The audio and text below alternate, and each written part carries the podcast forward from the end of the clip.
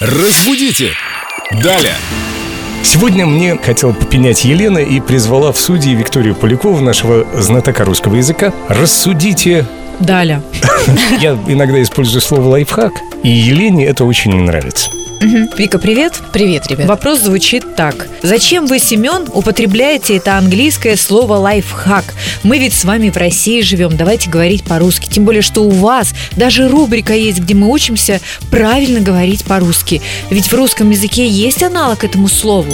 Прекрасный вопрос. Мне, конечно, очень отрадно, что люди нас слушают, что они ратуют за наш русский язык. А теперь по поводу самого вопроса. Обычно мы берем какие-то иностранные слова, они у нас появляются в языке, когда нет альтернативы в русском языке.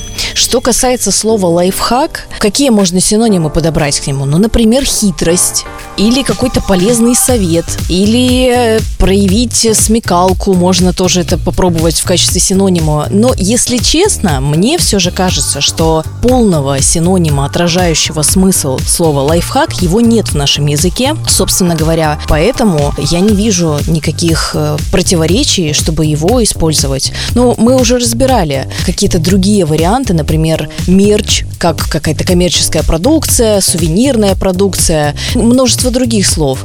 И лайфхак как раз такое слово, которое очень э, емко, очень правильно и ярко отображает смысл. И в целом я бы не стала ругать Семена за использование лайфхака. Ну, спасибо тебе за альтернативу. Хитрость мне тоже нравится. Семен у нас такой лис, рыжий.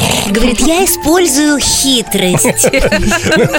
Давайте буду говорить так, раз уж я рыжий лис. А о других хитростях в следующую нашу встречу с Викторией Поляковой. Вика, спасибо. Разбудите! Далее!